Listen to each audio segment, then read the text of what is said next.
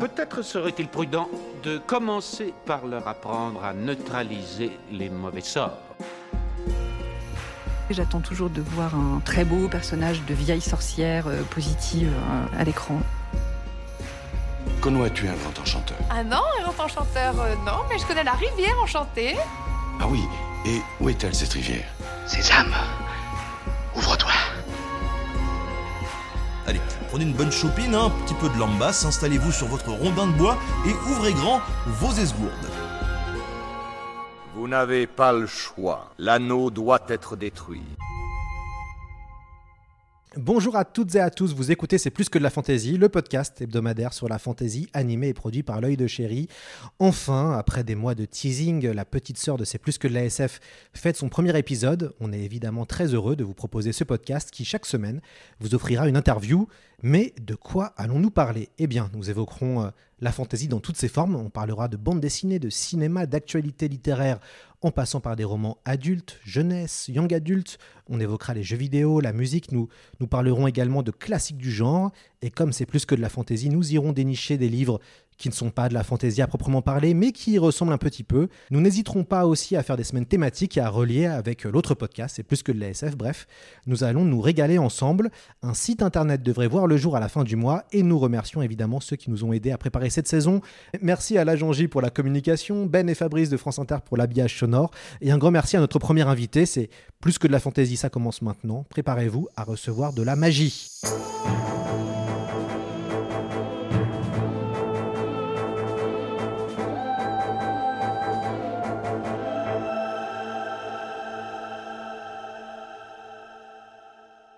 Anne Besson, bonjour et bienvenue dans notre podcast et merci de nous recevoir chez vous. Bonjour Lloyd. Vous êtes euh, professeur en littérature générale et comparée à l'université d'Artois. Vous êtes spécialiste de la fantaisie. Vous avez fait une thèse sur l'univers d'Asimov et de Tolkien. Vous avez dirigé le dictionnaire de la fantaisie, produit un essai nommé Les pouvoirs de l'enchantement, usage politique de la fantaisie et de la science-fiction. Vous avez aussi rédigé un article Et si Dune était de la fantaisie pour le MOOC Dune. On vous remercie euh, déjà euh, car Anne Besson a accepté d'être la marraine de cette première saison. Est-ce que vous êtes prête, Anne, à devenir notre bonne fée? Oh là là, c'est une grosse responsabilité, mais euh, ce sera un plaisir. Merci beaucoup. Alors, on a décidé d'ouvrir ce, bal avec un premier épisode qui présente la fantaisie dans tous ses aspects. Est-ce que on va commencer avec une définition? Anne Besson, pouvez-vous nous, nous définir c'est quoi la fantaisie? Alors la fantaisie est notoirement très difficile à, circonscrire parce qu'elle a en fait euh, un vaste territoire et des grandes frontières euh, qui s'étendent euh, et qui rejoignent d'autres territoires, ceux du fantastique, ceux de la science-fiction. Au cœur de la fantaisie cependant, il y a le merveilleux magique. hein. C'est-à-dire que dans les mondes de fantaisie, il va y avoir de nouvelles normes euh, qui sont acceptées par les lecteurs et les protagonistes. Et globalement, les lois du monde sont différentes. Elles sont régies par la magie. Ça a une implication sur l'ensemble euh, du monde fictionnel, que celui-ci soit le nôtre, un peu décalé, un monde... qui ressemble au nôtre, mais dans lequel euh, les, euh, les fées, les créatures euh, féeriques auraient encore leur place dans des enclaves, que ce soit un monde relié au nôtre, auquel on peut accéder par différents types de portails, comme Narnia de C.S. Lewis, ou que ce soit un monde complètement autonome, comme la Terre du Milieu hein, de, Tolkien, par exemple. Dans tous les cas, c'est le, le- le merveilleux est décalé par rapport à notre monde. Le, la fantaisie, c'est une euh, littérature du merveilleux, mais du, du merveilleux contemporain. C'est-à-dire que le, le merveilleux est éloigné, il est un objet de, de nostalgie, euh, il n'est pas un donné acquis, il est toujours euh, soit euh, en, en voie de disparition, soit reculé dans un passé mythique. Quels sont les éléments littéraires ou visuels vous permettant de dire ça c'est de la fantaisie? La magie, oui. Et globalement, c'est à peu près tout. Parce qu'après tous les grands codes du genre, ils n'ont pas, euh, sont pas des critères complètement distinctifs pour toutes les œuvres du genre. On peut avoir des, êtres type fées ou elfes, bien sûr. On va avoir des monstres. Parce qu'il faut euh, des opposants ou des personnages ambigus intéressants à traiter, euh, comme des orques ou des démons, voilà, différents types de- Mais par exemple, le cadre médiéval, qu'on associe vraiment euh, spontanément à la fantasy parce que c'est toute la lignée de Tolkien, euh, ça c'est valable que pour une partie du genre. Il y a beaucoup d'autres périodes anciennes qui sont possibles. Et puis il y a aussi de la fantasy contemporaine, la fantasy urbaine. Donc voilà, il y a ce que je disais en disant que la fantaisie était vraiment large et ce que c'est sa variété qui est intéressante, euh, c'est vrai pour tout ce qui est code du genre. Pourquoi quand on pense à la fantaisie, on pense rapidement à l'héroïque fantasy, qui n'est finalement qu'un sous-genre Parce que, alors en France, on a découvert la fantaisie sous le nom euh, Heroic Fantasy. Dans les années 80, euh, ce qui paraît en France, dans les collections euh, Pocket SF. C'est les collections SF, mais il y a de la fantaisie qui paraît dedans parce qu'on n'a pas encore bien identifié. Euh, ça va être tout ce qui est effectivement euh, production autour de Conan. C'est pas le Conan de Howard, hein, le vrai, celui des années 30, qui ne sera redécouvert que beaucoup plus tard grâce à Patrice Louinet, mais c'est tous les, les, épigones de, Conan, tous ces barbares musclés du, jeu de rôle, de la ludique fantasy, etc., euh, qui nous arrivent, euh, les livres-jeux, hein, les défis fantastiques, le sorcier de la montagne de feu, etc. Euh, et tout ça est labellisé Heroic Fantasy. Et encore aujourd'hui, beaucoup de journalistes, hein, excuse-moi Lloyd, mais continuent à, commencer euh, leurs interviews par alors nous allons parler de l'Heroic Fantasy. Alors, non, on va parler de la fantasy, c'est plus large, euh, vous avez raison, on l'a longtemps appelé comme ça.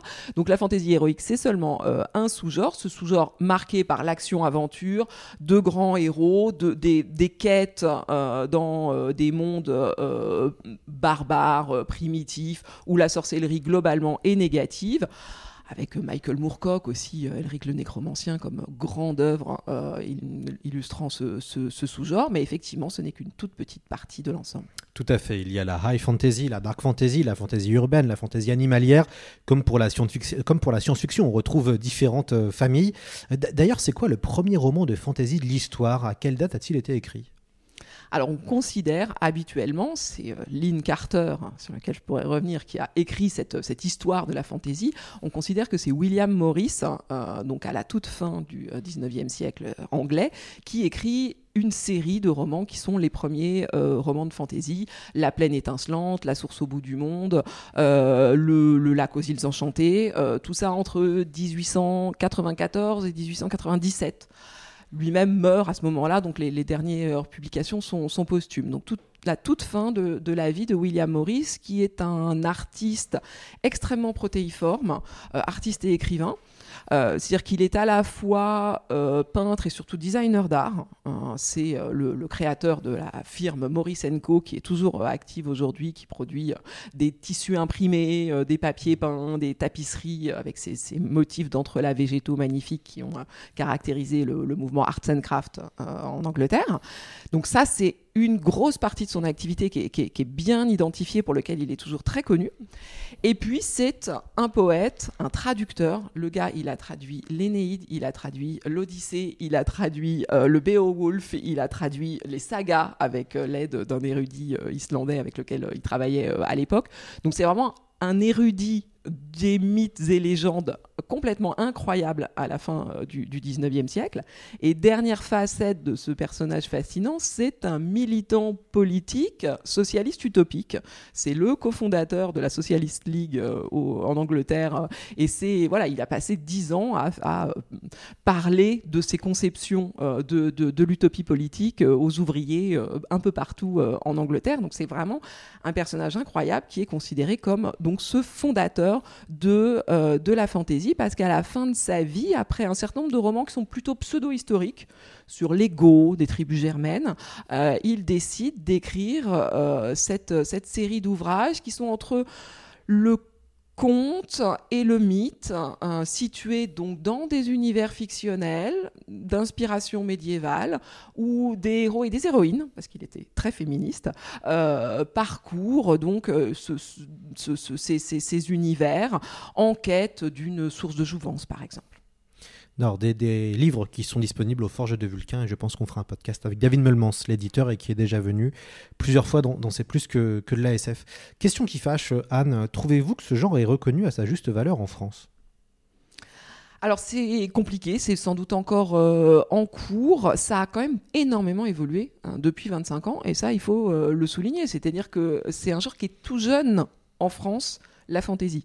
C'est un genre qui est tout jeune même hein, euh, à l'échelle de l'histoire littéraire, euh, être créé en 1894, euh, c'est- vraiment très très récent. Et même en fait, la fantaisie n'est reconnue et identifiée comme un genre que dans les années 60 euh, aux, États-Unis, avec donc, ce fameux Lynn Carter, qui est le premier anthologiste, le premier éditeur spécialiste en fantaisie, qui crée une collection, Valentine Adult Fantasy. Et donc voilà, il dit la fantaisie, c'est pas que de la littérature de jeunesse, c'est pour les adultes. Et il entreprend, après le succès du Seigneur des Anneaux, de rééditer euh, l'ensemble du, du canon de la fantaisie toutes les œuvres précédant euh, Tolkien.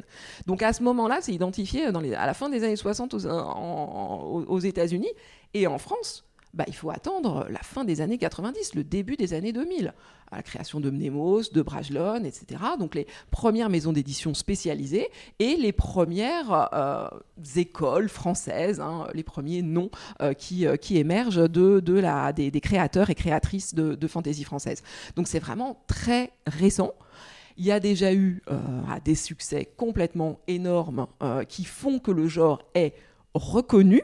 Hein, C'est-à-dire qu'il est identifié comme tel et que maintenant, voilà, quand on voit apparaître euh, le Witcher euh, ou Sandman ou cette profusion de séries de fantasy euh, ou de, alors de fantastique peut-être pour, Sandman, ça se discute, qui, sont apparus sur, nos plateformes ces, ces dernières années, vraiment en rang serré, on sait que c'est de la fantasy. On identifie ça comme ça. Maintenant que ça ne soit pas davantage euh, reconnu, disons, dans des médias qui se consacrent euh, à euh, d'autres formes culturelles, bien sûr c'est un problème et ce serait bien que ces barrières-là se- se- se- se- se- s'effondrent euh, un peu plus et que, de mon point de vue d'universitaire, encore plus de travaux puissent être consacrés à mieux connaître le passé de, la fantaisie, parce que je ne suis pas toute seule, mais on n'est toujours pas très nombreux.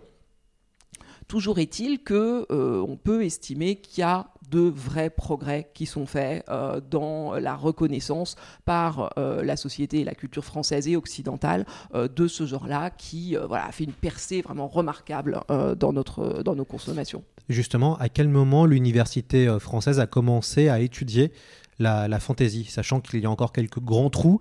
Euh, il n'y a pas de spécialiste de Frank Herbert, par exemple, à l'université, ça je peux en parler. Euh, il n'y a pas encore de spécialiste ou très peu de Stephen King. Euh, il n'y a pas eu de thèse, je crois, j'ai pas encore, j'ai pas encore vu une thèse sur toute l'œuvre de King. À quel moment l'université française a commencé à, voilà, étudier la fantaisie? Alors, le fantastique, c'était un peu avant, c'était dans les années 60, à partir des années 70-80, puis il y a eu la SF, années 80-90, avec Roger Bozzetto, par exemple, euh, création du CERLI, le Centre d'études et de recherche en littérature de l'imaginaire, qui est aujourd'hui en sommeil. La fantaisie, bah, euh, fin des années 90, euh, début des années 2000, hein, avant moi et Vincent Ferré, euh, donc voilà, au, tout début des, années 2000, autour de l'apparition de Harry Potter et, de, et du Seigneur des Anneaux, il y avait effectivement pas grand-chose. C'est ça. Et maintenant, j'ai cru comprendre qu'il y a quand même de plus en plus d'étudiants et Oui. d'étudiantes qui veulent faire des thèses, qui on voit de plus en plus voilà, de, de thèses fleurir autour de la fantaisie et de l'ASF. Tout à fait, c'est vraiment des, des, euh, des sujets qui intéressent, hein, des sujets, des objets qui, euh, qui, qui passionnent euh, ces générations qui sont nées depuis euh, les années 80-90 et qui ont grandi vraiment entièrement dans cette, cet imaginaire-là euh, et qui imaginent difficilement ne pas pouvoir euh, aujourd'hui euh, travailler pour approfondir euh, leur, euh, goût. Euh, donc, euh, master et thèse, euh, beaucoup, beaucoup euh, de- de- d'intérêt. Maintenant, l'université française étant ce qu'elle est, euh, à savoir pas très riche, euh, et on a des siècles euh, de littérature et de culture à, à couvrir. C'est pas parce qu'on aime la fantaisie aujourd'hui qu'on doit euh, abandonner euh, l'Énéide ou, euh, ou Rabelais. Donc voilà, comme on en a de plus en plus à faire et de moins en moins de moyens, euh, bah, c'est un peu la lutte euh, pour- sur, euh, sur de- à tous les points de vue, et, et les postes sont rares, et effectivement, les spécialistes de fantaisie restent rares.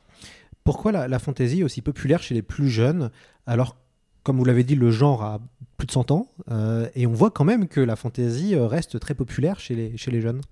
Alors la fantaisie a toujours été un genre en partie destiné à la jeunesse. Et je pense que c'est une de ses grandes forces. Et c'est vraiment quelque chose que je ne sais pas du tout de, de, renier ou de minimiser. Au contraire, hein, euh, le fait que, que, que, la fantaisie soit un genre destiné dès le départ à la jeunesse, avec les grandes œuvres qui précèdent donc la fantaisie pour adultes, qui vont être Alice au pays des merveilles, ou Peter Pan, ou Le magicien d'Oz de l'autre côté de, de l'Atlantique, font vraiment des choses qui restent aujourd'hui des objets culturels qui sont régulièrement repris, réadaptés enfin voilà, des, massifs majeurs de, notre imaginaire. Donc ça fait partie de l'ADN de la fantaisie dès le départ.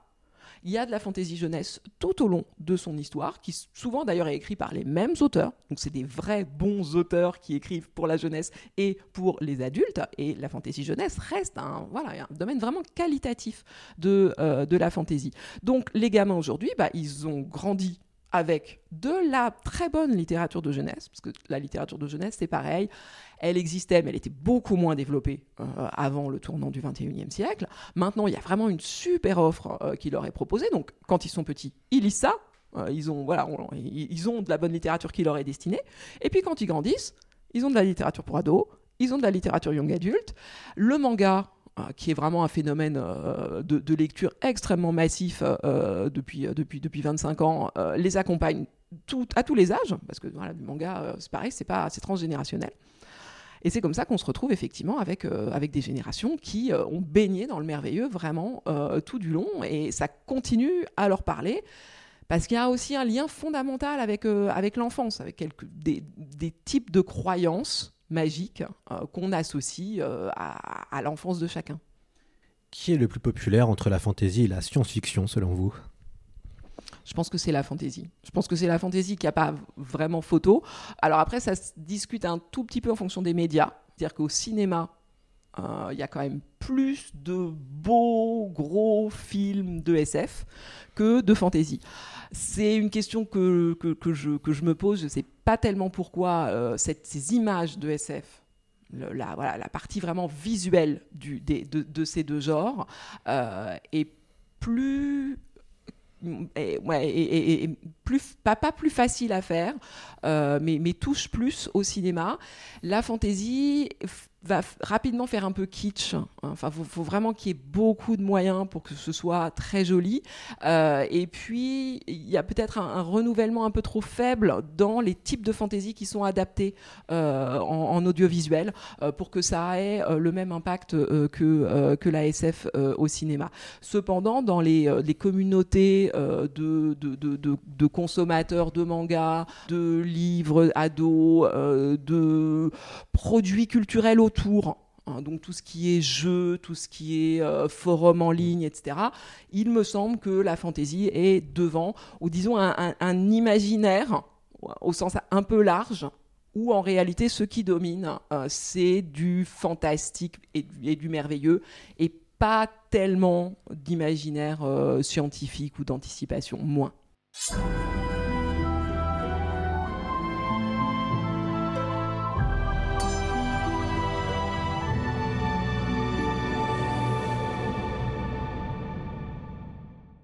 On va profiter de votre présence pour faire un blind test. Nous allons écouter cinq extraits de films et de séries de, fantasy pendant une trentaine de secondes et nous euh, rebondirons ensuite dessus. Évidemment, ils ont été choisis à raison pour faire écho à notre euh, discussion euh, et on va commencer avec un premier extrait. Poussez-vous Poussez-vous Poussez-vous Raconte-moi une histoire. Raconte-moi dans le détail. Je me suis réveillé. Tout ça d'un cauchemar. Qu'est-ce qui s'y passait Ensuite, ensuite... Ils vécurent heureux et eurent beaucoup d'enfants. Oh que non, Arthur. Car pour une fois, il y a quelque chose que tu ignores. Quelque chose que personne t'a dit. Tu deviens vite légendaire.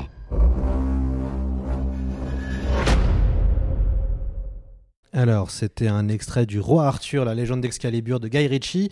Une très bonne adaptation qui n'a malheureusement euh, pas assez fonctionné pour avoir une, suite. On fait partie des gens qui défendent ce film. Euh, dans cette bande-annonce, nous entendons la voix de Julien Alouf, Franz Confiac, Jean-Bernard Guyard et euh, Yann Guillemot. Alors, Anne, comment situez-vous les légendes arthuriennes et notamment Perceval et la quête du Graal de Chrétien de Troyes écrit en, en 1180 dans la fantaisie? Alors ça fait partie des sources euh, évidentes de la fantaisie, ça n'est pas de la fantaisie, mais comme tout un ensemble de textes médiévaux, euh, ça fait partie de ce que les auteurs euh, vont avoir à cœur de reprendre, de réécrire, alors soit dans le détail, hein, puisqu'on a vraiment tout un champ de la fantaisie qui est la fantaisie arthurienne, hein, qui consiste à réécrire euh, des bouts de la légende ou, son ensemble, comme euh, le- les, les Brumes d'Avalon et les Dames du Lac euh, de, Marion Zimmer Bradley euh, ont, été euh, célèbres pour avoir marqué hein, une, étape de relecture féministe de, ce, de, de, de, cet ensemble.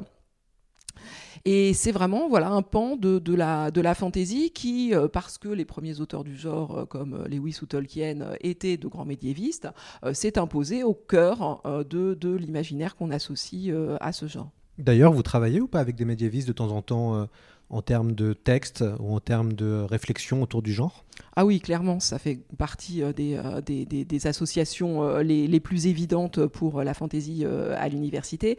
C'est le champ qu'on appelle le médiévalisme, hein, c'est-à-dire tout ce qui est réécriture du Moyen Âge. Alors ça se limite pas au Moyen Âge merveilleux de la fantaisie, il y a toutes les fictions historiques, et puis toutes les relectures politiques aussi, hein, tout ce que le Moyen Âge a pu donner comme image nationale de, de chaque pays. On, on associe tous euh, nos pays euh, à euh, voilà, un certain nombre de figures euh, importantes du Moyen Âge. Donc tout ça, c'est le, le médiévalisme.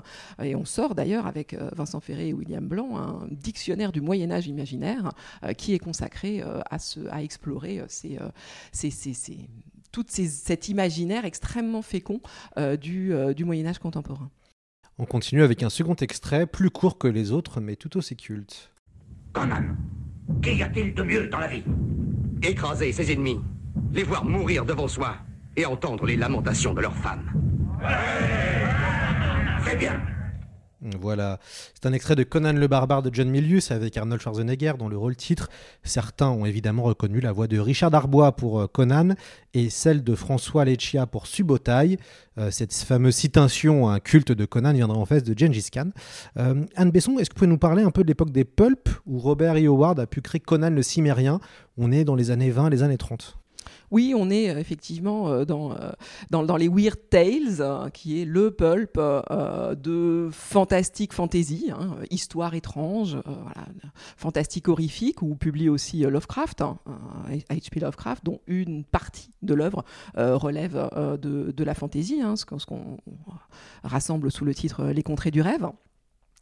Et donc c'est un moment, donc c'est la deuxième naissance de la fantaisie. On a parlé de la fantaisie euh, victorienne, celle de William Morris, euh, qui est très érudite, euh, qui, est, qui est noble hein, dans, dans- tous ses aspects. Et la fantaisie populaire, euh, bah, elle renaît euh, dans ce support des pulps, euh, où aussi, au même moment, renaît la science-fiction et se redéfinit la science-fiction. Tous les genres populaires ont trouvé vraiment leur écosystème de développement à ce moment-là, c'est-à-dire avec un très très grand public euh, disponible, des grosses diffusions, euh, ces supports de magazines qui sont vraiment pas chers euh, et qui se multiplient et qui permettent d'explorer vraiment le moindre sous-genre, parce qu'on a retenu euh, SF et fantasy, mais il y avait vraiment de, tout. Il y avait des, histoires de pirates, des histoires de, sous la terre, des histoires maritimes. Enfin, il y avait un, nombre de sous-genres complètement démentiels et autant de personnages qui étaient, qui étaient mis, mis à l'honneur. Et l'heroic fantasy est vraiment un des produits euh, de cet euh, écosystème euh, commercial du pulp qui a trouvé son public à ce moment-là aux États-Unis. Alors les pulps sont des récits courts, hein, évidemment. D'ailleurs, est-ce que ces auteurs lisaient de la fantaisie victorienne? Est-ce que finalement cette fantaisie anglaise avait à traverser le- à traverser l'océan pour arriver sur le continent américain? Très très partiellement. Euh, non, quasiment pas. C'est euh, c'est deux branches pratiquement autonomes. Euh, Bon, il y avait un certain nombre de, traductions qui étaient disponibles, mais on ne sait pas du tout dans quelle mesure les auteurs de Pulse, qui faisaient pas du tout partie du même euh, monde de l'art, hein, pour utiliser un, terme de, sociologie, euh, ils, ils évoluaient pas du tout dans, les mêmes, dans le même type de milieu, ils n'avaient pas du tout les mêmes ambitions. Euh, donc on considère vraiment, on peut considérer que c'est que, c'est deux branches parallèles qui vont se rejoindre dans les années 60. Le traducteur et spécialiste de Conan, Patrice Louinet, m'a dit en interview que Conan a inventé tous les codes de la fantaisie moderne, notamment avec un univers secondaire, des cartes, des articles sur les peuples et les civilisations. Qu'en pensez-vous? Alors, il a raison, euh, en, partie, puisque William Morris avait euh, déjà euh, fait ça, et beaucoup d'auteurs euh, anglais entre les années 1890 et 1930. Euh, par exemple, hier Edison, euh, avec le serpent Ouroboros. Enfin, voilà, ils sont, un, bon nombre euh, à pouvoir se disputer cette, paternité, mais effectivement, Conan et, Howard plus, largement, puisqu'il n'a il a pas, écrit que, que autour de Conan, ces nouvelles-là sont effectivement vraiment décisives pour aussi un style beaucoup plus nerveux, euh, donc des textes plus courts, euh, un, accent mis sur l'action, euh, sur l'aventure. Donc voilà, le, genre entre dans une autre ère, une ère plus, plus moderne, avec un autre type de public plus populaire, et c'est de là qu'il va pouvoir gagner son, ampleur. Est-ce que les auteurs, les auteurs victoriens étaient lus par le grand public ou ça restait une- plutôt une lecture intellectuelle? C'était pas du tout le même type de diffusion, c'est clair. Euh, c'était, ça, restait. euh, alors, c'était quand même des, assez beaux succès euh, avec des, des, pics de best-sellers vraiment importants, alors qui sont aux marges de, de, de, l'ASF, mais par exemple Alan Quaterman et, les mines du roi Salomon, Chi, donc tous ce, aventures exotiques baignées de surnaturel. Euh, énorme euh, succès euh, dans la deuxième moitié euh, du, du, du 19e siècle. Ah, Il y a les Sherlock Holmes aussi, voilà, qui, sont également alors très à la marche parce que voilà c'est- la rationalité euh, en marche. Euh, ceci dit, Conan Doyle croyait aux fées et euh, voilà il a fait aussi un, bouquin sur l'affaire des fées de Cottingley parce qu'il croyait qu'il y avait des, fées qui étaient apparues dans le jardin de deux petites filles qui en fait avaient découpé de jolis papiers dessinés pour faire bouger les petites fées au bout de au bout de leurs marionnettes. Enfin, c'est vraiment une affaire une affaire incroyable. Donc voilà Conan Doyle il faisait partie aussi de cette de, de, de cette de ce milieu victorien édouardien en l'occurrence euh, fin 19e début 20e qui continuait à à vouloir croire euh, à un enchantement du monde. Donc il y avait une partie de, la, de, ce qu'on peut associer à un imaginaire merveilleux qui avait un gros succès, mais les auteurs qu'on associe euh, aujourd'hui directement à la fantaisie, d'une Sani ou, ou, ou Branch Cabell, c'était beaucoup moins diffusé tout de même. On écoute maintenant notre troisième extrait que tout le monde va reconnaître. Tout commença lorsque les grands anneaux furent forgés. Trois furent donnés aux elfes, immortels, les plus sages et les plus respectables de tous les êtres. Sept aux seigneurs nains, grands mineurs et sculpteurs de la montagne.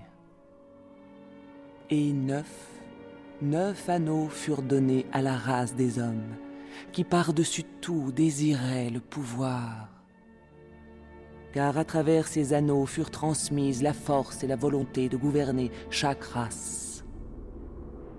Mais ils furent tous dupés, car un autre anneau fut forgé. Alors, c'était évidemment Le Seigneur des Anneaux de Peter Jackson. Il s'agit du début de la communauté de l'anneau avec Galadriel, euh, jouée par euh, Kate Blanchett. Euh, la voix française est celle de Déborah Perret. Anne Besson, pourquoi Tolkien est aussi incontournable quand on parle de fantasy? Parce que c'est lui qui euh, re relance la fantaisie. Là, on en est à la troisième euh, naissance, mais je pense que c'est vraiment celle qui est la, plus importante en l'occurrence. Euh, donc, euh, il écrit Le Hobbit en 37 et Le Seigneur des Anneaux en 1954-55.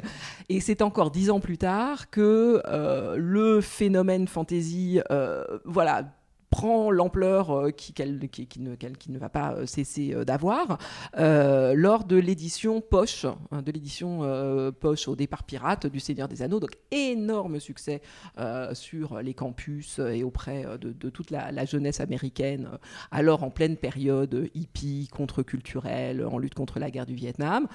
En 65 et en 66, en fait juste après, parce que c'était déjà lancé, réédition des Conan. Euh, des nouvelles euh, donc de Howard écrites dans les années 30. Elles sont rééditées à ce moment-là euh, dans une édition très fameuse à cause de ses couvertures par Franz, Franz Frazetta. Et l'ensemble de ces deux éléments, bah, d'abord ça unifie les deux branches de la fantaisie. Euh, et ensuite euh, ça assure un succès qui va avoir des prolongements énormes parce que tout le monde a envie de lire des choses comme ça, tout le monde a envie de continuer à vivre des aventures dans des mondes comme ça et ça va être la naissance des jeux, des jeux de rôle, euh, ça va être la naissance de Valentine Adult Fantasy et voilà des rééditions et des nouvelles, des nouvelles créations. Et voilà ça tout part de là.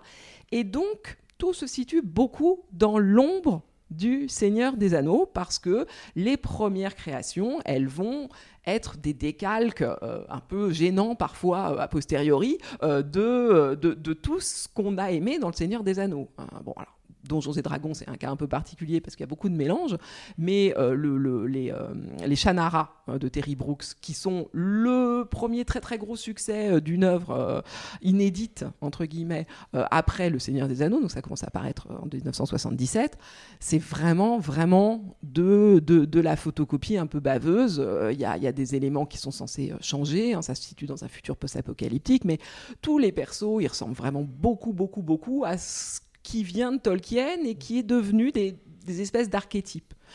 Tolkien, c'est ça qu'il a fait, sans le vouloir, hein, c'est qu'il a posé des éléments qui ensuite sont considérés comme canon, euh, comme un réservoir de tropes euh, dans lesquels euh, tous les successeurs vont pouvoir puiser. Donc, il est devenu le modèle de ce qu'on associe le plus clairement au cœur de la fantasy, la fantasy high, la fantasy épique. Vous avez fait votre thèse sur Asimov et Tolkien, et je vous pose une question que je vous ai déjà posée.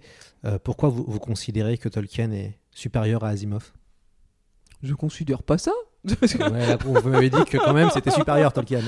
Bah, si, pff, Tolkien, c'est supérieur en- en pur style, hein, style d'écriture, il n'y a pas photo. hein, parce que le style d'Asimov, il est très agréable à lire, mais il est très très blanc, très très plat. Hein. il, ne fait pas du tout obstacle euh, à notre euh, compréhension, à notre visualisation de, l'univers. Asimov, il essaie de nous donner directement euh, accès, alors qu'avec euh, Tolkien, il y a un travail sur la langue, euh, sur les descriptions, euh, sur euh, le, vocabulaire, sur l'ancienneté, etc., qui euh, me semble effectivement aller plus loin d'un point de vue littéraire. Euh, après, en construction d'univers, bon, peut-être que Tolkien est au-dessus. Ok, ok, ok, bon, c'est vrai. Puis il y a tout le travail, euh, on- depuis, depuis quelques temps, on s'est rendu compte que Tolkien avait un vrai talent artistique, euh, même sur tout ce qui est la calligraphie, sur euh, tout le En fait, ce qu'on oublie, mais que le Seigneur des Anneaux, c'est ça part avant tout des langues comme saga. Oui. Alors, je ne sais pas si on l'oublie, parce que c'est effectivement euh, un point qui est, euh, qui est, bien établi, c'est que euh, Tolkien est avant tout un philologue, un spécialiste donc, de, des langues médiévales de- de- d'Europe du Nord, et, et donc un très très grand connaisseur de la manière dont se construisent les langues. Et ce qu'il a fait d'abord, c'est imaginer les langues du Seigneur des Anneaux et ensuite imaginer le monde qui va avec, les peuples qui pourraient parler ces langues-là et dans quel monde euh, ils peuvent évoluer. Donc effectivement, c'est une création qui est avant tout linguistique. En- quand je vous avais interviewé en 2018 euh, dans Le Point, vous me disiez, et je vous cite qu'aujourd'hui, écrire du Seigneur des Anneaux serait démodé. Euh, pourquoi Anne Besson, cette façon d'écrire de la fantaisie, paraît maintenant désuète En 2022, évidemment? Parce que ça a été tellement, tellement, tellement fait. Alors, c'est désuet, ça garde un certain charme. La roue du temps de Robert Jordan vient d'être euh, adaptée euh, en série. Alors, on voit bien, je pense, euh, à la fois le charme et les limites d'une telle entreprise aujourd'hui. Comme David Edding, hein, d'ailleurs, qui a pris un, un sacré coup de vieux aussi. ouais. Oui, alors qui a été réédité récemment et, et- et avec voilà, ça fait toujours, ça fait plaisir de revenir à ces œuvres-là parce que justement, c'est c'est des œuvres qu'on associe à la à une espèce de, de, de jeunesse du genre euh, insouciante et, euh, et, qui ne savait pas encore, parce que de fait ça n'était pas euh, encore tellement le cas, que ça deviendrait aussi, aussi, habituel, aussi usé. C'est un, un, problème de temps, en fait, c'est un problème de temporalité. Le, les exemples se sont accumulés de Tolkien-like, hein, à la façon de Tolkien, euh, comme euh, plus tard à la façon de Harry Potter. Hein, trop euh, de petits sorciers élus tout, tue le petit sorcier élu. Donc voilà, l'ensemble de, ces, de, de, toutes ces œuvres fait qu'un besoin de, renouvellement se, se, fait sentir. Mais la fantaisie continue à fonctionner euh, à partir de, codes, à partir de normes, euh, et le public de la fantaisie euh, continue à se renouveler, c'est-à-dire qu'il y a tout le temps de nouveaux entrants qui connaissent pas forcément encore les codes. Donc il y a vraiment un équilibre à trouver entre ce qu'on a déjà trop vu, trop lu, mais peut-être en tant que lecteur adulte, et ce qu'il faut permettre euh, à de nouveaux arrivants de découvrir à leur tour euh, en gardant euh, un certain nombre de codes qui font l'identité du genre. notre podcast sort le jour du lancement des Anneaux de pouvoir. Est-ce que vous attendez cette série? Euh, non, en vérité, pas, spécialement. Alors, je, la regarderai euh, avec, euh, avec grand plaisir, bien entendu, parce que moi, je suis surpreneuse de, de, de, séries de fantasy ou de, produits culturels, et puis que voilà, elle a l'air. a priori, on, y a mis de, l'argent et du talent, hein, donc pourquoi pas, j'ai envie de voir ça.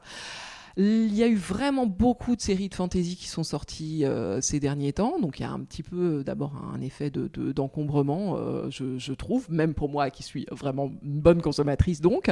Et puis au niveau de la redécouverte de l'univers de Tolkien, c'est vrai que je n'en attends pas forcément grand-chose parce qu'on est désormais vraiment très loin du point d'origine, hein, à savoir euh, le, Seigneur des Anneaux et l'ensemble du, cycle d'Arda euh, par Tolkien, on ne cesse petit à petit de, s'éloigner de, cette source. Alors ça, ça, justement, ça, ça renouvelle. Est-ce qu'il n'y a pas aussi un peu d'autres choses à faire et d'autres endroits où placer euh, ces, milliards que dans énième, un énième retour en terre du milieu? Voilà, c'est une question qui peut se poser. Le blind test continue avec un autre extrait. Hmm, difficile, très difficile. Je vois beaucoup de courage et des qualités intellectuelles aussi. Il y a du talent, oh oui, et un grand désir de faire ses preuves. Alors où vais-je te mettre? Pas à Serpentard, pas à Serpentard. Pas à Serpentard, n'est-ce pas? Tu es sûr? Tu as d'immenses qualités, tu sais. Je le vois dans ta tête. Et Serpentard t'aiderait à avancer sur le chemin de la grandeur. Cela ne fait aucun doute, non S'il vous plaît. Très bien, si tu es sûr de toi. Il vaut mieux. Gryffondor C'était euh, Harry Potter à l'école des sorciers de Chris Columbus avec Gérard Renaldi pour la voix du Choixpeau magique et Kailan Blanc en Harry Potter. Euh, est-ce que la franchise de J.K. Rowling est de la fantaisie, Anne Besson?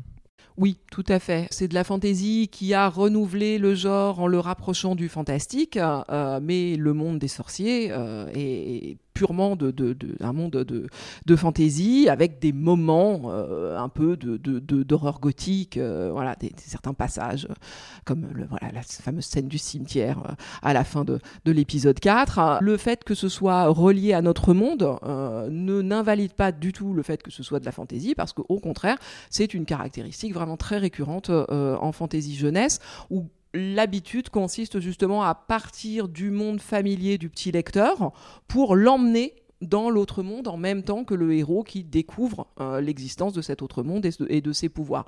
Donc ça, c'est quelque chose de, parfaitement euh, classique.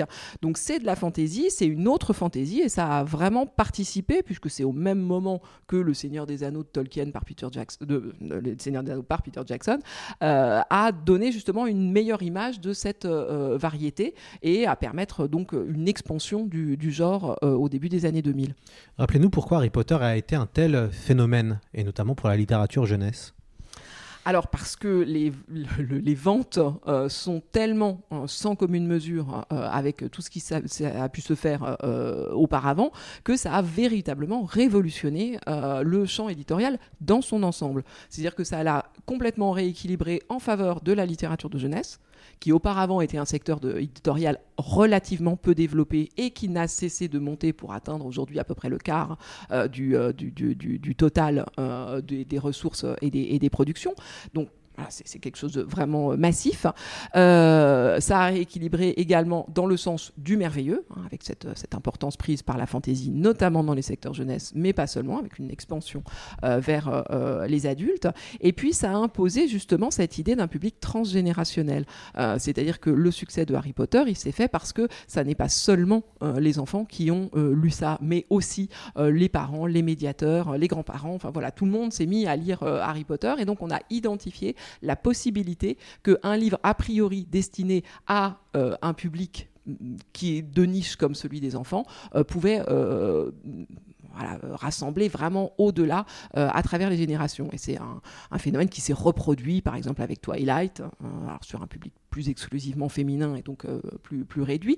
Mais voilà, cet aspect transgénérationnel des gros succès de, de fantasy, c'est vraiment ce qui fait la différence. Mmh. Et puis aussi, ça a donné naissance à des communautés de fans, puisque Harry Potter sort au même moment, enfin, où Internet est en train de se développer, où la, même le, la DSL commence aussi progressivement à, arriver.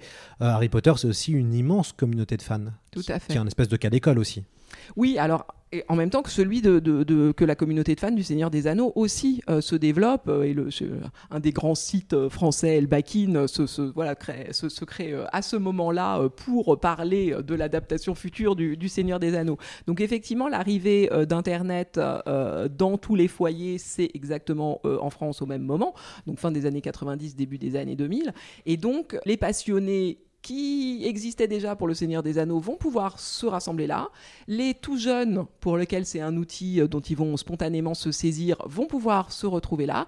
Et effectivement, euh, la, lecture et plus globalement les consommations culturelles passent de goût personnel à passion partagée. Euh, et ça, c'est vraiment aussi un des phénomènes extrêmement importants pour expliquer l'importance de la fantaisie aujourd'hui.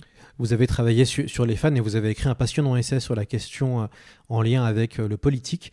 comment analysez-vous les impacts des déclarations de J.K. Rowling euh, jugées transphobes par de nombreuses personnes sur la communauté des fans d'Harry Potter, qui est aussi un espèce de cas d'école Alors, c'est encore, les, échos sont encore en train de, se produire, donc il est un petit peu difficile d'avoir euh, suffisamment de, distance euh, pour le moment. Ce qui est sûr, c'est que ça a été un coup fatal porté à la relation entre l'autrice et les communautés de lecteurs des débuts. Euh, ça, c'est une évidence et on ne reviendra pas en arrière. Maintenant, cette euh, relation s'était déjà distendue progressivement, tout simplement parce que quand les lecteurs ou les spectateurs ou les joueurs, enfin les passionnés euh, de, Harry Potter s'emparent de l'univers, eh bien, par le même coup, hein, et logiquement et fatalement, ils, reprennent cette création à, à, Rowling. et donc, elle était de moins en moins importante dans ce qu'il pouvait euh, créer. Elle n'était plus qu'une voix parmi un concert énorme. Donc je pense que la communauté de, les, communautés de, fans de Harry Potter vont pouvoir survivre parce que euh, ils avaient déjà pris leur distance. Euh, maintenant, énormément de, d'éléments de, la culture Harry Potter est en train de se reconfigurer. Euh, je sais pas, il y avait un grand, une, grande association qui s'appelait, qui était qui était autour de, d'Harry Potter, une association caritative qui maintenant s'appelle Fandom Forward, le, le, fandom en avant, voilà, qui a coupé les liens avec euh, l'onomastique de Harry Potter. Le Kidditch aussi hein, est en train de se renommer. Donc voilà, il y a, une volonté de, couper définitivement euh, ce, cordon euh, pour se réaffirmer comme une communauté désormais autonome. Oui, car J.K. Rowling était aussi une des premières à jouer beaucoup sur la communauté avec les fans il y avait une forme de générosité, entre guillemets, où elle donnait euh, beaucoup de, compléments euh, à, ses, personnages, à ses univers. Elle répondait euh, sur Internet, elle avait un compte Twitter, et c'était aussi une des premières à avoir vraiment essayé de jouer cette carte participative, alors qu'on a l'impression que quelqu'un comme Tolkien, quand on allait le voir dans les années 70, il était un peu plus, il avait plus de distance vis à -vis de ses fans. Oui, alors effectivement, c'était vraiment pas du tout euh, la même époque euh, et Tolkien ne pouvait pas avoir le, même euh, rapport avec ses fans puisque c'était des adultes qui venaient le voir et dont il ne comprenait pas très bien, voilà, qui prenaient un peu pour des, un peu des, légers fêlés hein, quand les, Américains venaient ve- venaient essayer de de, le rencontrer. En revanche, Rowling, au départ, elle écrit pour, pour des, des enfants et avec lesquels elle a envie de nouer cette, euh, cette, cette relation privilégiée. D'autant qu'il y a cet épisode qu'on appelle les Harry Potter Wars euh, où Warner Bros. euh, rachète euh, le- le- les, droits euh, audiovisuels et essaie de verrouiller euh, l'univers et où là, Rowling se place résolument du côté des fans en disant euh, non, moi, je, je, je, je, vous autorise et même, elle a été assez visionnaire comme George Lucas euh, en, son temps euh, parce qu'il avait été lui le, premier à jouer vraiment la carte euh, de l'univers étendu, des produits dérivés, etc. Elle, elle voit effectivement qu'il y a une richesse très importante dans cette relation qu'elle sait établir avec ses lecteurs. Ceci dit, elle était restée relativement discrète. Euh, C'est aussi une, une force. Euh, il ne faut pas que l'auteur soit trop présent, il faut qu'il ouvre effectivement euh, les, les, vannes s'il le souhaite, hein, ce que George Martin par exemple ne souhaite toujours pas.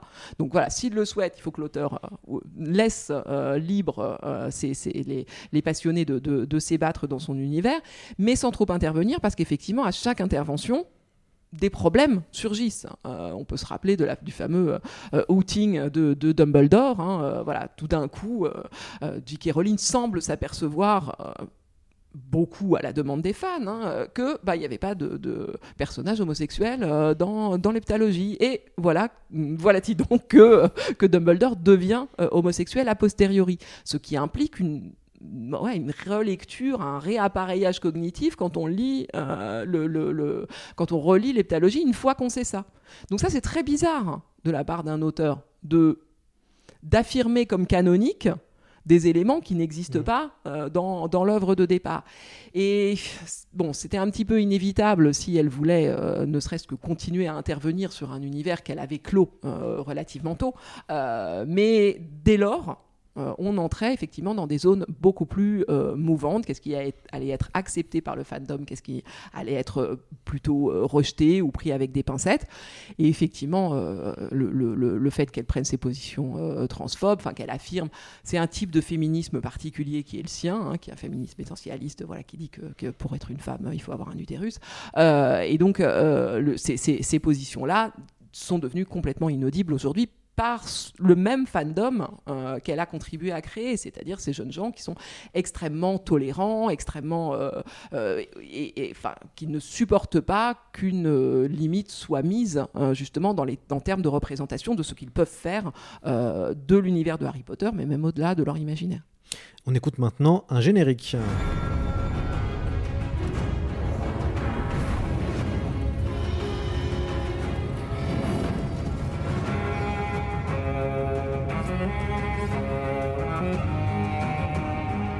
C'était bien sûr Game of Thrones, l'adaptation de la saga de George R. R. Martin qui a été réalisée par David Benioff et euh, D.B. West, diffusée sur HBO et qui a conquéri la planète entière.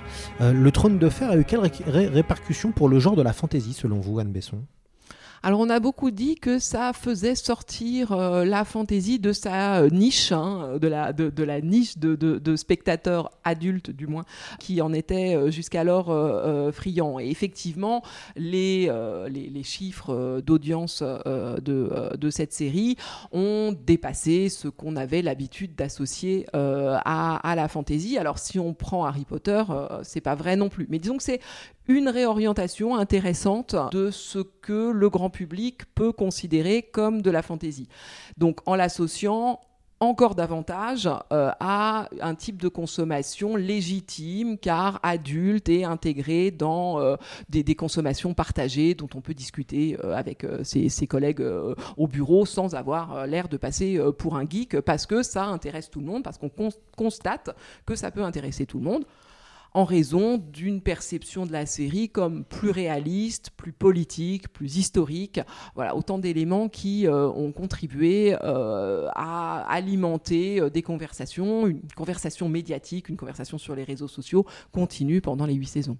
Pensez-vous qu'elle a permis au grand public de découvrir massivement la dark fantasy genre qui avait commencé par le passé avec, vous l'avez très bien dit, Elric le nécromancien dans les années 70 oui, alors est-ce que l'identification a été complètement faite euh, avec la dark fantasy euh, Je ne sais pas. Alors, euh, parce qu'on a beaucoup comparé Tolkien et, et, Martin. Hein. c'était ça vraiment l'angle de comparaison. C'était ça renouvelle le genre. Hein. donc voilà, voilà une nouvelle fantasy alors que Tolkien était si manichéen, ce qui n'est pas vrai, alors que Tolkien était si idéaliste, ce qui est assez vrai. donc voilà, on a, on, a, on a beaucoup parlé de ça. Est-ce que ça a permis de redécouvrir qu'il y avait de la dark fantasy avant, pas sûr. En revanche, effectivement, ça a déclenché une floraison de nouveaux auteurs, donc qui sont plutôt de la dark ou de la gritty ou de la grim dark. Euh, donc euh, voilà, tout cet euh, ensemble d'œuvres beaucoup plus amorales où les, héros ne sont pas garantis de, survivre, où il va y avoir un, arrière-plan d'un monde secondaire beaucoup plus beaucoup plus âpre, avec beaucoup plus de beaucoup plus de conflits et de manipulations. C'est une tendance de la fantasy depuis une dizaine d'années. Alors que la science-fiction avait des grandes sagas audiovisuelles et sérielles, euh, Game of Thrones en tout cas il y a une volonté de s'inscrire en compétition vis-à-vis de Marvel et, Co, notamment avec euh, les nombreuses séries qui vont arriver, euh, plus récemment House of Dragon et, et en cours de diffusion. Qu'est-ce que vous en avez pensé d'ailleurs, Anne Besson? De cette, de cette série, si vous, l'avez, si vous avez vu le premier épisode Non, je n'ai pas vu le premier épisode. Moi, je suis complètement à la, à la ramasse. Je n'ai pas, pas, vu Les Anneaux de Pouvoir, je n'ai pas vu euh, House of Dragons. Non, non, je, suis, euh, je, je, vais m'y mettre, hein, mais je n'ai pas HBO. Euh, voyons, Lloyd. Alors, un mot sur les nombreuses autrices de fantasy qui ont produit quelques chefs-d'œuvre. nous, on recommande de lire Ursula K. Le Guin, Naomi Novik, Robin Hobb, Crystal Dabos. à l'inverse de la, de la science-fiction, où il y a plutôt d'auteurs, il y a plutôt d'auteurs masculins, euh, même si c'est en train de changer aux États-Unis. La fantaisie est plus féminine et avec des autrices de plus en plus nombreuses, on a l'impression. Oui, et ce dès les origines. Hein, euh, en fait, euh, la, la, fantaisie, alors peut-être par un tropisme qui rapproche euh, les autrices de l'enfance et du merveilleux, puisque déjà les conteuses, hein, on a retenu Charles Perrault, mais en fait autour de lui il y avait un, nombre de femmes qui auraient dû l'éclipser totalement. Hein. Madame le, Dolnoy, Madame le Prince de Beaumont, etc. Donc le, la, la, fantaisie est marquée effectivement par des voix féminines et féministes très tôt. Bah, on peut penser à, à Catherine Elmour avec euh, de Joiry, hein, euh, donc euh, aux côtés de, Conan dans Weird Tales dans les années 30.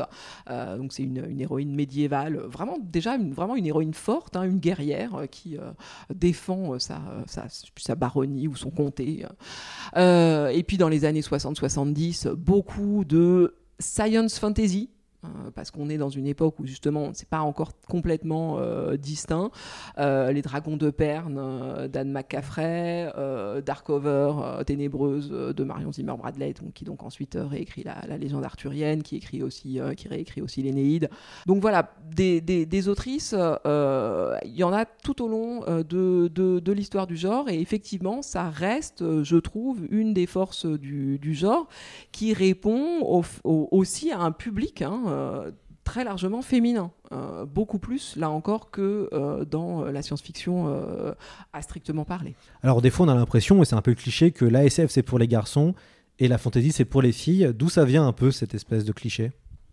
Bah alors, il se trouve que c'est une réalité, hein, ce, sociologique qui est régulièrement rappelé par tous les sondages qui sont faits. Alors, globalement, pour ce qui est de la lecture, euh, les filles sont majoritaires sur la consommation de, romans, vraiment euh, loin devant. En fait, les garçons lisent jusqu'au collège, et au niveau du, collège, on en perd euh, une, grande partie. Donc, celles qui continuent à lire, eh ben, c'est massivement des filles. Les grandes, les grandes lectrices, ce sont donc des, femmes en, en, grande majorité, et c'est encore plus le cas donc pour ces communautés d'imaginaire euh, en ligne, etc., qui sont très euh, largement euh, dominés, habités par des filles. Pourquoi C'est les tendances sociologiques, c'est vraiment très difficile à expliquer. sinon que le, domaine des sciences voilà, est beaucoup plus largement associés au monde masculin.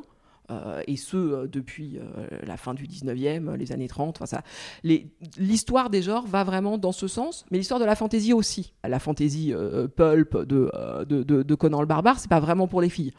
donc, on, a pu aussi associer l'ensemble hein, des, deux genres.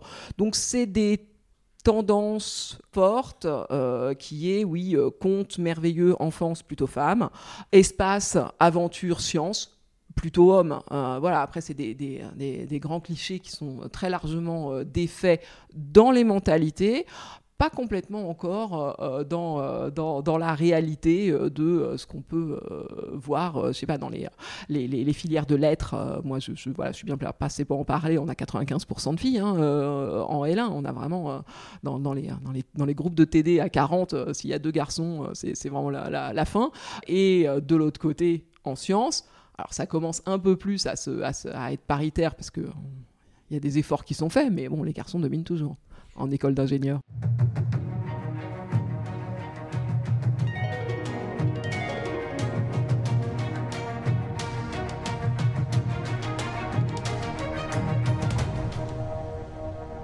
Quid de la fantaisie africaine et asiatique? Est-ce qu'une autre fantaisie euh, est possible loin de l'imaginaire occidental? Alors oui, hein, parmi les euh, nouvelles autrices et les nouvelles voix féminines et féministes, les femmes afro-anglophones euh, domine euh, énormément. Hein. Il y a euh, de, vraiment de très très belles œuvres qui, qui sont produites avec Tadé des Thompson, alors c'est plus de la, de, de, la SF, Neddy Okafor et surtout Nora Jemisin, N.K. Jemisin, qui a reçu trois fois de suite le, prix Hugo pour, pour sa, sa, série de la, de la Terre fracturée, qui est là encore, hein, entre euh, la SF euh, et la fantasy, pour moi beaucoup plus clairement euh, de, la fantasy. mais donc voilà, on a vraiment une grande importance prise par ces, ces, ces, autrices-là, qui sont très bien identifiées comme les voix importantes de, de cette fantasy contemporaine. Quelle est votre analyse de, la fantaisie française, Anne Besson? Je la trouve extrêmement euh, dynamique euh, et avec des, des, des, des, chefs de file euh, vraiment importants. Je pense à Estelle Faye ou, ou, à Lionel Davoust ou à David Brie. voilà, il y, a y a de très très belles choses qui, qui se font. elle manque encore de reconnaissance publique, voilà, du grand succès euh, public euh, qui lui permettrait euh, de, finir sa mue et de complètement sortir de l'ombre. Elle le mérite tout à fait. et donc, voilà, on, croise les doigts pour que le. Il y a eu Christelle Dabos, hein, que, tu as cité. qui a réussi à faire des chiffres de vente 400 000 exemplaires pour sa, pour sa saga La Passe Miroir, qui faisait des chiffres de vente qui se rapprochaient du début des années 2000, avec notamment Bottero, avec Eric Lhomme, qui ont atteint le million d'exemplaires pour Pierre Bottero, 800 000 exemplaires pour Eric Lhomme. C'était au début, la, au début des années 2000. Mm. Mais, mais c'est vrai que depuis Christelle Dabos et peut-être Jean-Philippe Javorski, je crois, qui a fait 100 000 exemplaires avec Gagner la guerre, euh, on a malheureusement, euh, et c'est pareil, en, à part en science-fiction, c'est assez rare. Hein, Damasio a réussi le coup, mais, mais sinon, c'est assez rare d'arriver juste à 100 000 exemplaires, ce qui est énorme, hein, évidemment. Euh, très peu d'auteurs de fantasy française arrivent à, se, à faire ces chiffres-là. Oui, le, la communauté des fans de fantasy euh, en France lit beaucoup de fantasy française et se passionne pour l'actualité euh, de ces auteurs, mais c'est une communauté qui, elle, est réduite. Hein, euh, et donc, effectivement, pour toucher un public plus large que cette, cette communauté des fans, il faudrait sans doute d'autres relais. Les, les, les exemples qu'on a cités étaient associés à de la jeunesse. C'est moins vrai pour Christelle Dabos, mais elle était quand même chez Gallimard Jeunesse. Javorski, euh, ça c'est vraiment de l'adulte Javorski, mais c'est le rare, hein. c'est le seul peut-être à avoir dépassé oui, ça. Oui, oui, tout à fait. Euh, et pour un de ses romans, alors que le reste de son œuvre est, fascinante euh, aussi. Et voilà, on a, a là un, très très grand auteur. Euh, d'autres relais, euh, que ce soit des relais médiatiques ou des adaptations, voilà, ce sont des pistes qui sont citées régulièrement pour essayer de, faire mieux connaître cet ensemble de la, de fantaisie française. Alors, ça va être la fin de notre émission, Anne Besson, mais avant quand même, quelques conseils de lecture. Qu'est-ce que, vous conseillez de lire? En fantasy Est-ce que vous avez récemment relu Neil Gaiman? Euh, je, je- voilà, je, je- c'est toujours, Ça fait longtemps, c'est vrai. C'est toujours mon conseil euh, parce que. euh, Quel Neil Gaiman pour vous? euh, Alors, donc Sandman, moi c'est un- une de mes œuvres euh, préférées. Alors c'est du c'est- Disponible chez Urban du- Comics. C'est du gothique, euh, mais euh, c'est c'est aussi beaucoup de la fantasy, c'est du mythe. voilà, il y a, y a- y a- y a des dieux. Stardust, hein, euh, c'est magnifique. American Gods vaut beaucoup mieux que la- l'adaptation qui qui en a été tirée. Qu'est-ce que j'ai beaucoup aimé ces derniers temps Bon, assez. Il y a eu beaucoup de visibilité, mais le prieuré de l'Oranger de, de, de Samantha Shannon. Euh, C'était très bien. Euh, récemment. Les, les Sœurs Hiver, un petit roman pour la jeunesse, hein, que, que, que j'ai beaucoup euh, apprécié. Euh, voilà, il y en aurait vraiment beaucoup, euh, beaucoup à citer. C'est c'est rare que je n'aime pas quelque chose quand on pioche dedans. Maintenant, ouais, Gaiman reste un de mes favoris, loin devant. C'est noté, bah, c'est la fin de, de C'est plus que de la fantaisie. Un grand merci à vous Anne Besson pour votre accueil et surtout d'avoir accepté de nous euh, soutenir dans ce long voyage qui commence euh, aujourd'hui. Nous revenons dès lundi sur C'est plus que de la SF avec une émission sur le visiteur du futur avec son créateur François Descraques et pour la fantaisie, et ben on se retrouve la semaine prochaine. À bientôt Anne. À bientôt.